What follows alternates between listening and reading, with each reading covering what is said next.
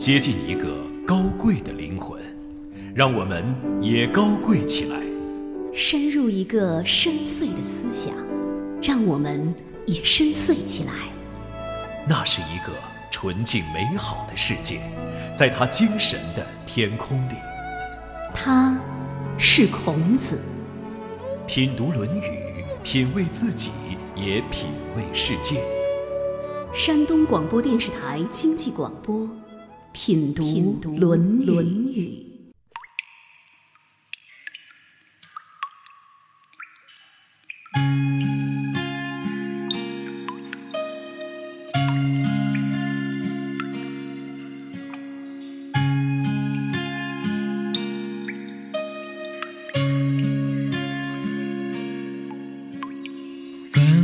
曲终，在河之洲，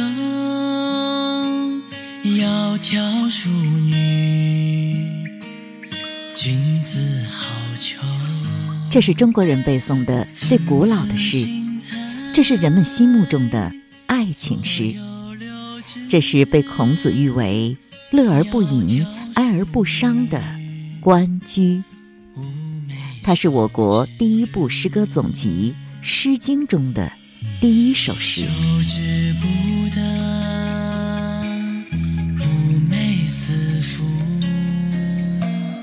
悠哉悠哉，辗转反侧，参差荇菜，左右采之。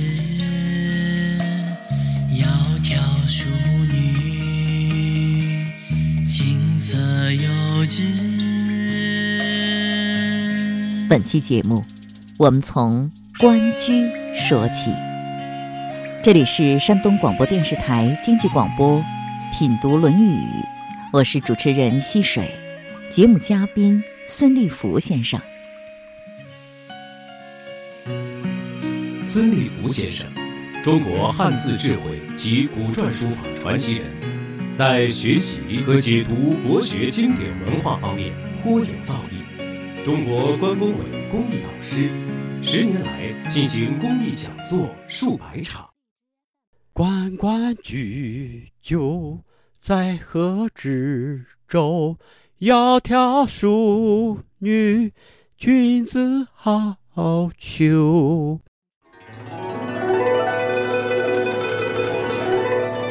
关关鹤鸣的雎鸠鸟，相伴在河中的小舟，那美丽贤淑的女子，是君子的好配偶。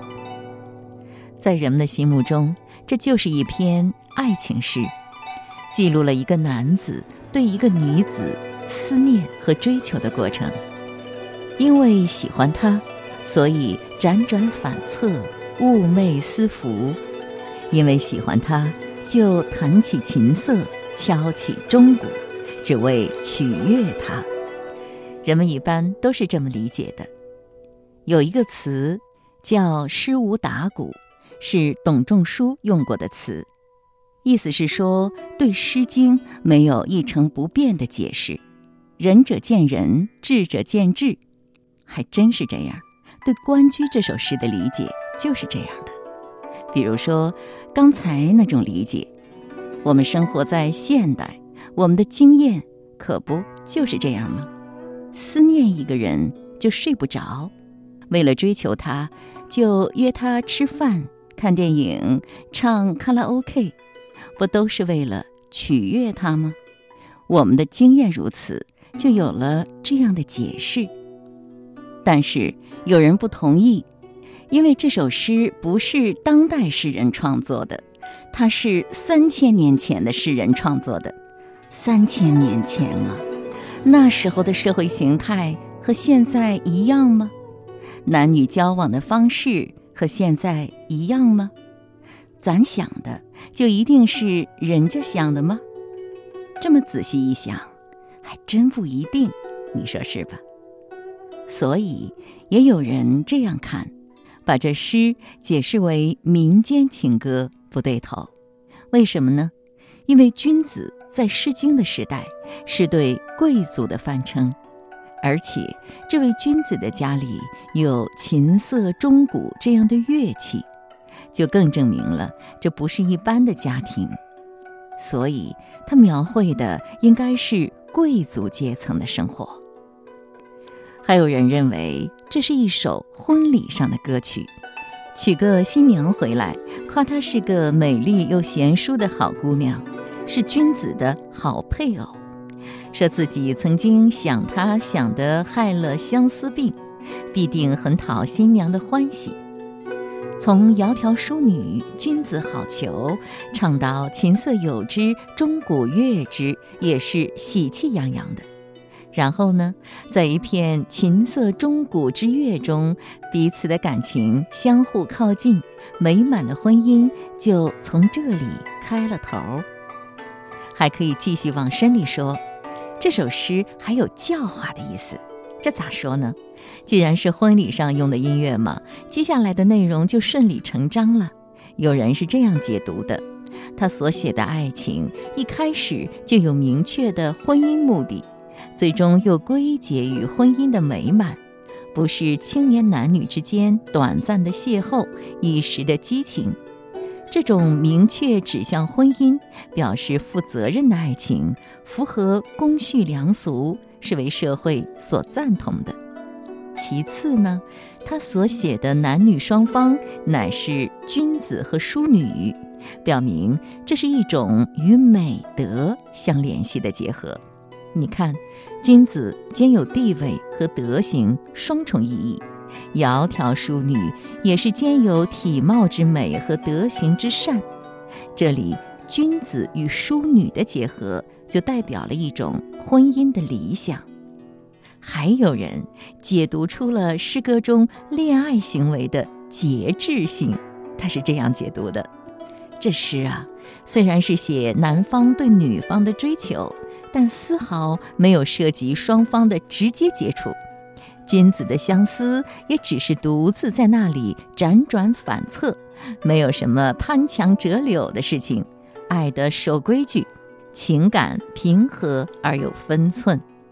我不知道当初的创作者听到这样的解读会作何感想呢？或许会莞尔一笑吧，因为大家怎么想都好，能给予大家这么广大的想象空间，善哉。孙老师的解读更加离奇。他说：“那是他的老师传给他的。”我按照这个文字的字的本意，直接关键的几个字，这个“窈”和“挑”，一定要看清楚是“穴”字头。穴字头，洞穴的“穴”。这个“窈”呢，下面是个幼小的“幼”，这个“幼”就表示小了，是小缝隙。呃，一个人趴在一个小孔当中。小缝隙这里就往外看，这个“窈”呢是小眼儿，“挑”呢代表使劲往远处看，这个东西就叫“窈窕”。书啊，在这个伯、仲、叔、季排列当中属于小字辈儿，如果是加上三点水表示这个水，就叫小河，或者是叫支流。由于这个小河啊，它没有风浪，所以它的流动呢很静。很美，很清，它有一种静美清澈的那种纯美。这样的淑女呢，就是用这个静静的、清澈的小河来形容这样的一个女孩的纯美。本意是这个，窈窕不等于苗条。这个好球，关键是这个球啊，这个球是孜孜以求，加了个走之儿，什么意思呢？因为在前面有一个在河之洲。这个河一定是黄河，黄河呢，它的洲就是沙滩，或者是叫河滩。这河滩旁边有一些小支流，有一小女孩在这采荇菜，环境美。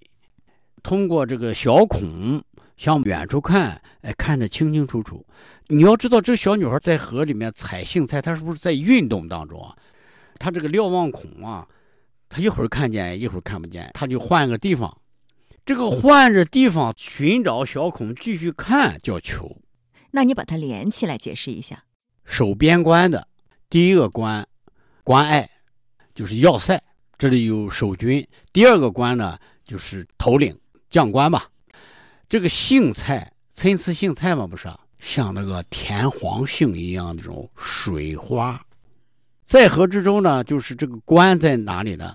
在黄河边上，这个地方有一个河滩啊，有居鸟，一片祥和。哎，这个就是起兴。那不后面引出来主题了。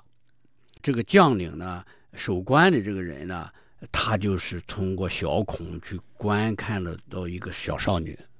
他认为，只有他的上级领导、他的君子、他的侯王、他的什么天子，才能配得上。哦，你看这边关将领看见一个小姑娘，他首先想到的是君子的好伴侣，他就不想是自己的好伴侣。他是为别人。我还看到过一种解释，也让我觉得匪夷所思、大跌眼镜、意料之外。就是说，这个诗是女人做的，关雎是女人做的。他在想什么呢？他也在找一位淑女。他为谁找呢？是为自己的夫君，为自己的君王找一位妃子。对，所以说这首诗，孔子把它放在哪里呢？嗯，诗三百的第一首。为什么？就是因为。它是美好的仁德，为他人好，爱人，真是众说纷纭，见仁见智啊。不过我们从中也能够发现共同点。你瞧，不管是君子、淑女，或者是哪位后妃，亦或者是从孔洞里偷窥的将官，都是纯净美好的形象。一个是君子，一个是淑女，这是一对儿，就是贤淑啊，啊，淑德呀。画面也很美，够了，而且感情也很美。对，包括荇菜呀、流水呀、黄河呀、河之洲啊、小鸟啊、呃淑女呀、君子左右采之这个动作，还有他表达的思想感情，都是美好的。关键还有一个荇菜，就是这种开黄花的，还是要为出嫁的待字闺中的小女孩来采，她不是为了自己吃，她是采去做祭祀的。我记得梁启超还说过这么一句话：现存的先秦古籍真艳杂糅，几乎无一书没有问题。其真金美玉，字字可信者，《诗经》其首也。不知道您怎么看梁启超这段话？呃，他说到根儿了。为什么呢？因为孔子搜集的这个《诗经》啊，就是诗啊，已经距离他。咱只说周王朝就得五六百年，对。如果再加上商朝，他前朝甚至夏朝的，那就是上千年。一般书上写的就是搜集的，从西周初年到孔子这段时间，大概是五百年左右的事。那就是了。嗯，什么概念呢？所谓的历史都是现代人的话，说出来古代的事儿。但是《诗经》是古代人说的古代的事儿，这两个重大的区别啊，历史啊。源头的智慧是要看古代人写的古代的字儿和古代的思想，才能汲取古人的智慧。啊，说到这儿我就理解了，就是《诗经》所记载的，真的是字字珠玉的真实的历史。对，它是极其可信的，没有经过任何演绎的原汁原味的真实的历史。你看，我们古代的经典，包括四书这样的，比比皆是的引用诗来论证自己的观点，它是最可信的。不管是事实也好，还是观点也好，都是为大家所公认的。它是历经了六百年、五百年恒定了的，不用证明了的道理。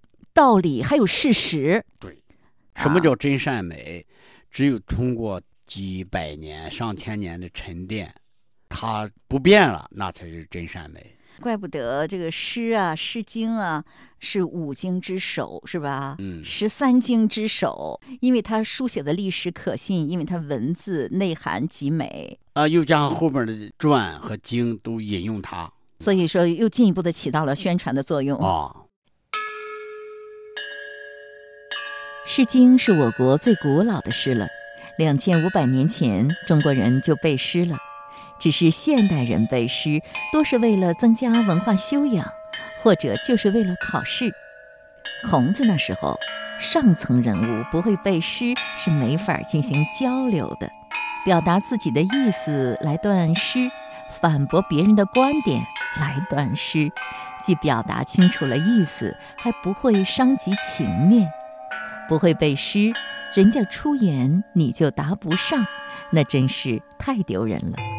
所以，孔子总是强调，一定要学诗啊。子曰：“兴于诗，立于礼，成于乐。”那么，这就是孔子教授的三个内容，是吗？三个内容，但是三个内容是有区别的。比如说，兴于诗，这个诗呢是基础，首先要学的。首先要学的。然后立是礼，指望这个立身成人。不学礼，无以立嘛。所以这里也用的例子，立于礼，实际上也有和人打交道的礼节，进退应对的一些方法。为政做官啊，必须依礼啊。那是。我们现在叫依法，那个时候叫依礼。平常和人打交道，不也要立于礼吗？没有礼，怎么和人打交道呢？嗯，那么这是学习的两个步骤了。那么最后要学的是乐，是吗？啊，成。嗯。礼最大的区别就是不平等。你要想成为一个和谐的天下的话，就是成于乐。我们想想，如果是一个家庭，每个家的家庭成员。都是兴于诗，立于礼，成于乐的，这个家得多么美满啊！多么和谐呀！多么和谐！周天下就是家天下。诗那就不是眼前的苟且，礼那就是讲文明有秩序，乐那是在诗和礼的基础上达成的最高境界。我觉得还可以表达的更通俗一点。比如说，各种食材放在一起，诗啊、礼啊都放在一起，做出了一盘美味的菜肴，这就是成于乐。自然的相融，色香味俱佳，那不就是和谐社会的景象吗？想那以礼乐治国的西周王朝。人们敲击着古老的编钟，而赋诗断章，文采斐然；驾驶着战车，而披坚执锐，豪气凛然。他们举手投足讲求礼仪，赋诗言志，气度从容。感觉怎么样？或许这就是那个时代特有的风雅精神和君子气韵吧。孔子喜欢音乐，更拜师学乐。他学了音乐，也不是为了考级，更不是为了好找工作。他成天背着他的琴跑来跑去，走到哪儿弹到哪儿，可不是为了逮着个机会就表演一段，展示一下自己的演奏水平。那是人家生活的一部分。你说吃饭喝水重不重要？对于孔子而言，音乐就像吃饭喝水那样，是须臾不可离的。他懂音乐，所以才能说出这样的话：兴于诗，立于礼，成于乐。不过你说到这个诗礼乐的时候，我倒觉得比较像现在幼儿园学的科目。幼儿园的小朋友会背背唐诗啊，学学一些礼貌啊，你好啊，谢谢啊，对不起啊。成于乐还经常的唱歌，呃，老师弹琴教给孩子们唱唱歌。哎，可是成了成人之后，似乎离诗也远了，离乐乐倒是经常的听一些歌曲哈。学诗礼乐特别的美，那么我们现在是不是离这个诗礼乐有点远了呢？远不远啊？你觉得？不远，也不远是吧？就像你说的，幼儿园都在这么干啊。对呀。别说幼儿园了，就像我已经这个年纪了啊。上个月我在巴马，我到了巴马的第二天就参加了一个合唱团啊。四面环山，一个高坡上，一个巨大的大榕树下，我们放开喉咙。高歌，呃，一个半小时，有一个音乐教授，呃，无偿的教授上百号人，都是老年人，唱大合唱。哎呀，我的体会是什么呢？我认为我白活了。没想到唱歌，呃，说是唱给别人听啊，是表现自己怎么样怎么样？其实不是，是整个的和大自然和整个生命，呃，是紧密联系在一起的。我就想。兴于诗，诗离是不是离不开歌？诗歌诗歌嘛，诗需要歌颂、歌唱、吟诵，那么我们现在实际上这个诗的最大变化变成了歌。就是说，现在我们的生活当中也离不了诗礼乐，只不过这个诗变成了歌词了。哎，诗变成了歌，我认为，因为卡拉 OK 唱嘛，把古代的诗转换一下，就是变成唱了。啊，兴兴，开会之前说，我们大家先唱首歌吧，就是兴，发端嘛，把大家的情绪一下调动起来，是吧？散乱的思想一下收摄过来，啊，我们现在转换成唱，就是过去的兴与诗。关关雎鸠，在河之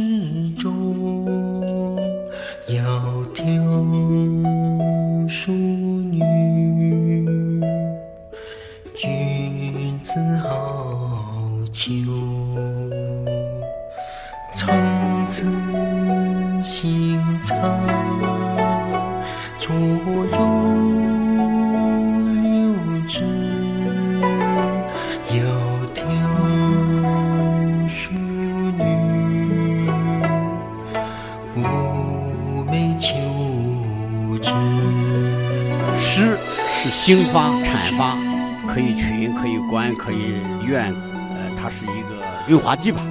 这个礼呢，它是实实在在规章制度，它是一个民俗相约，说实话就束缚人的条条框框，这个是必须严格遵守的。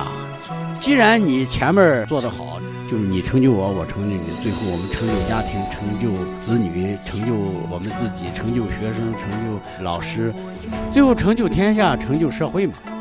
嗯，就是每个人在这个整体当中发挥不同的作用，呃，每个人扮演好各自的角色，各得其所，各得其位，就像我们以前说的和谐社会一样道理。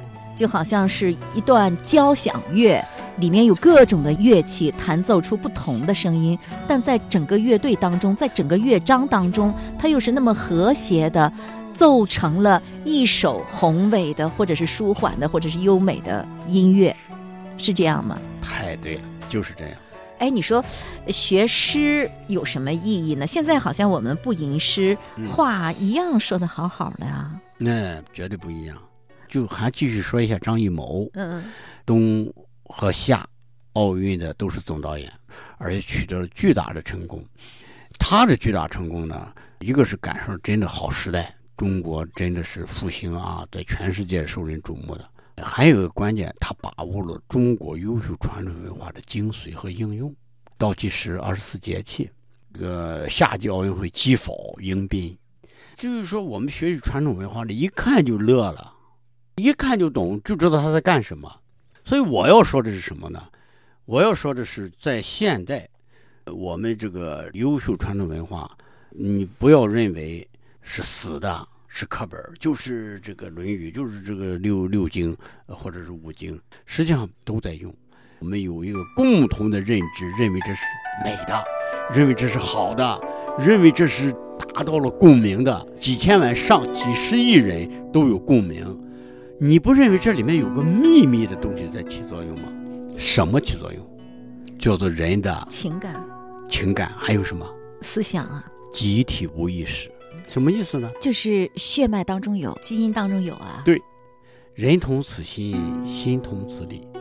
我们共同的思维都遗留下来一个集体无意识，因为我们平常不说，但是一出来那个东西，那个旋律嘣一响，二十四节气一出，不是说我们想探究二十四节气，觉得他把二十四节气写上怎么样，而是二十四节气背后给我们的情感那个共鸣，激起了我们对他的钦佩和认知和和认可。而这个东西是什么？就叫集体无意识。在思维科学当中啊，叫相似论，他找到一个波动亿万人心弦的同一个音符。中国的中华文化不止五千年六千年，它有一万年以上，一万年，那给人的小脑造成的这个烙印是什么烙印？就是集体无意识。所以，任何一个真正能把握文化精髓又懂得思维科学的人，就是大艺术家。你刚才说我们各种场合都是不念诗了，对呀、过去的那个应酬是吃烧烤，古代是吗？古代，他那个节奏慢啊，他那个自弹自吟，那个诗不也慢吗？嗯，悠扬慢啊，呃，一字一句的反复反复。现在生活快节奏，对，所有的菜是不是有专门厨师烧，一盘子一盘子端上来，你还慢慢在那吟诵诗，那菜都凉了。他只有快快点唱嘛，快点唱。那也就是说，那过去那个古诗，包括《诗经》、唐诗、宋词，不适合今天的生活节奏了。我认为是这样的。还有一个，呃，以前是贵族，呃，一般平民老百姓不适合。哎，那你说现在弘扬中国传统文化也有诗词热，你觉得中国的古诗词真正能融入今天我们当代人的血液和生活吗？少部分专业人士。现在为什么我们小学、幼儿园都要教学生们吟诵这些东西呢？是因为我们要把中国优秀传统文化有一个传承的责任，先接过来。你不管怎么样用还是不用，你以后能不能用，现实能不能用，你能接的先接过来，然后再往下传。还有一个呢，就是培养他的情怀、民族崇高感、民族认同感。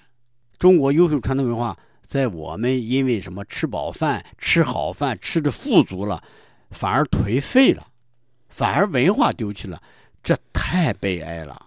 所以说，我们作为一个人的崇高的一种生命价值的吧，我们也应该饮食。仓廪实而知礼节，是吧？对。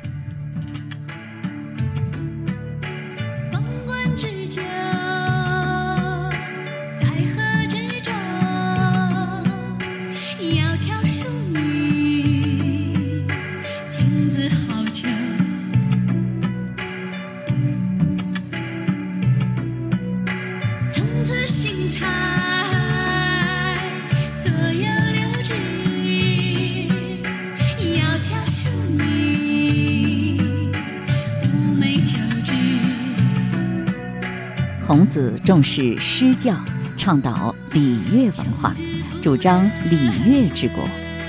如果礼还让人觉得冷冰冰的，用音乐来调和，那就是色香味俱佳的一桌大餐了。一家子坐在一起，甭管地位高低、老少辈分，一下子变得其乐融融起来，和谐、美、恰到好处。就是中庸。